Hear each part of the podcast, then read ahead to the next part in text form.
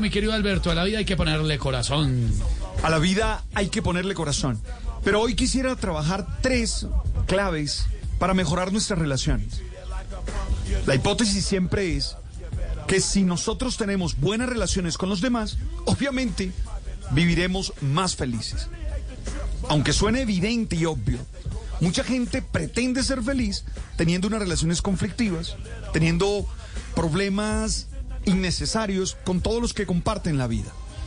Te propongo las tres claves. Lo primero, yo creo que tienes que entrenar tu capacidad de escucha. Eso que llaman hoy escucha activa.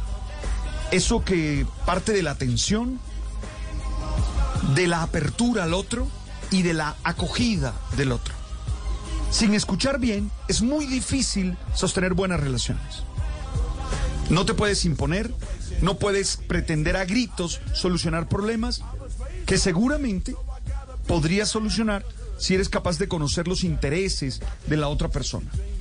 La segunda clave es practicar la empatía. Se repite tanto esa palabra que a veces hemos perdido todo el sentido que ella tiene.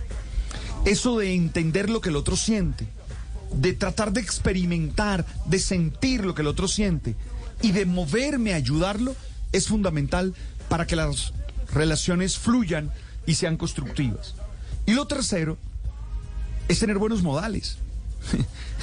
Alguien va a creer que mm, estoy más viejo de lo que soy. No, es que necesitamos rescatar los modales. Necesitamos la, rescatar. la urbanidad de Carreño, ¿no? Sí, es que necesitamos. Que no suena viejo, pero sí. Pero necesitamos rescatar el, el saludar, Para el des- agradecer. Para descrestar.